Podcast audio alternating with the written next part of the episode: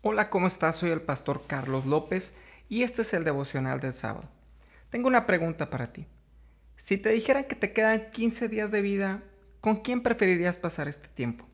Estoy seguro que la gran mayoría de los que me escuchan me dirían con mi familia, con las personas que quiero, quizá con mis amigos más cercanos. Es curioso que la cuarentena que estamos viviendo en la mayoría de los países nos han encerrado con las personas que más amamos e increíblemente ha traído algunos trastornos a la vida de muchos. Aunque estamos con personas queridas y amadas, se han desatado conflictos entre los matrimonios, los padres y los hijos, los hermanos, etc. Habrá sus excepciones, y yo espero que tú seas de este grupo de personas. Pero si no, no te preocupes, no eres el único que está pasando por un valle. El miércoles que compartí hablé sobre los valles y son transitorios. Cada valle en el que nos metemos o andamos es solo por una temporada. Tiene un inicio y un final.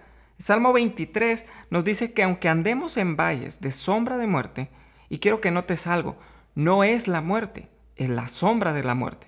En pocas palabras, la muerte no es palpable ni nos puede tocar, pero se siente cerca ya que su sombra está alrededor. Esto significa que en este valle quizá pensarás que la muerte va a tocar a tu puerta, pero la buena noticia es que a pesar de que está cerca, Dios está con nosotros y sus enseñanzas nos producen aliento.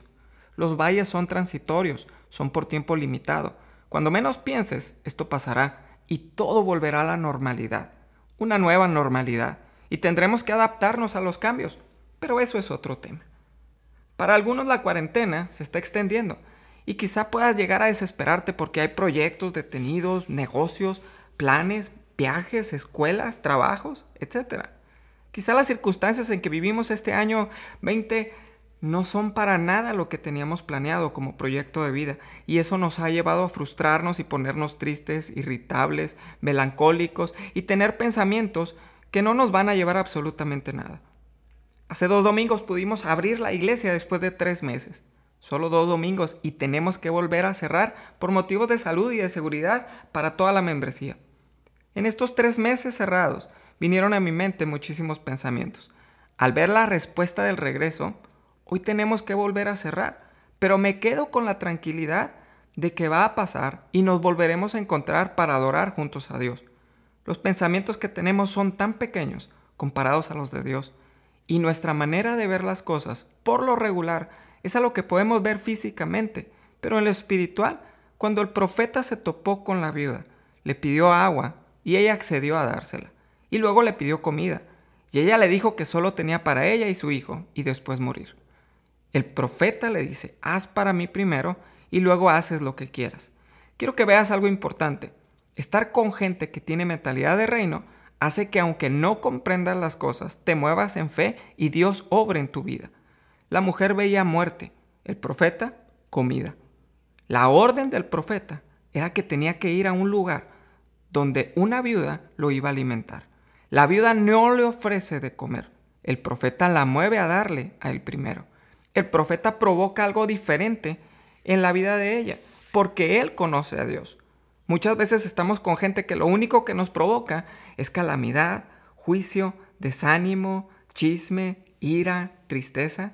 Y tenemos que cambiar esas personas por gente que conozca a Dios, por gente que tenga los pensamientos de Dios, gente que nos provoque a ir a más, que tenga visión de Dios para que nos ayude a proyectarnos a un nivel diferente de vida. Y hablo de vida terrenal, no necesariamente espiritual. Hoy necesito decirte algo como pastor. Nuestra meta es que tú alcances esto para tu vida, tus sueños, tus anhelos en Dios, que puedas ponerlo a Él como tu prioridad para que te des cuenta que en Él todo es posible. La mujer de la historia al final tuvo comida hasta que terminó la sequía por la que estaban pasando. Hoy te puedo decir a ti que Dios nos va a librar del valle donde estamos y que si necesitas una palabra de ánimo y de aliento, aquí estamos mi esposa y yo para dártela. Dios tiene un propósito grande para ti y tu familia y creo que veremos juntos todo lo que Dios hará en cada uno de nosotros. Estamos para servirte en todo y te invitamos a que hagas equipo. Te invito a que no te aísles en este tiempo. Déjame saber de ti y de cómo te va en este tiempo. No estás solo, no estás sola. Somos una gran familia para echarnos la mano y avanzar juntos. Queremos orar por ti, por tu familia, por tu salud, por tu matrimonio, por tus hijos, por tu trabajo, por todo lo que te rodea. No estás solo, no estás sola. Cuentas con nosotros.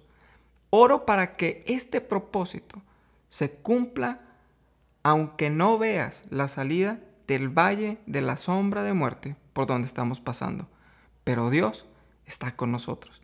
Te invito a orar en esta hora, conforme al Salmo 23. Señor, te damos gracias porque tú eres nuestro pastor. En este tiempo nada nos ha faltado.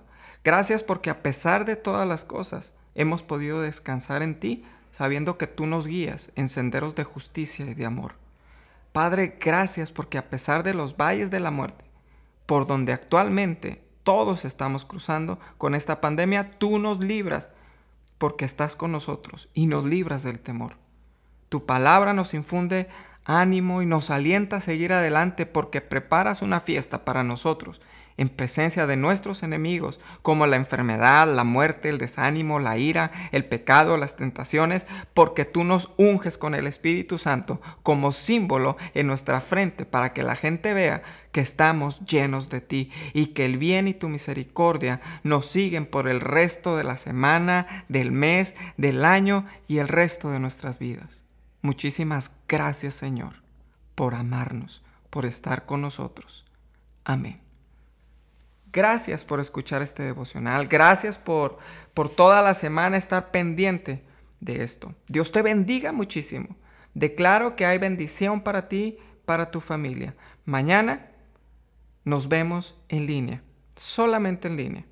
Pero esperemos vernos nuevamente para adorar juntos a Dios en un lugar. Recuerda que la iglesia eres tú y en donde tú estás, ahí está el Espíritu Santo también. Que Dios te bendiga. Nos vemos el día de mañana. Conéctate 11 de la mañana, un solo servicio, 11 de la mañana, próximo domingo. Que Dios te bendiga, te mando un abrazo. Nos vemos mañana.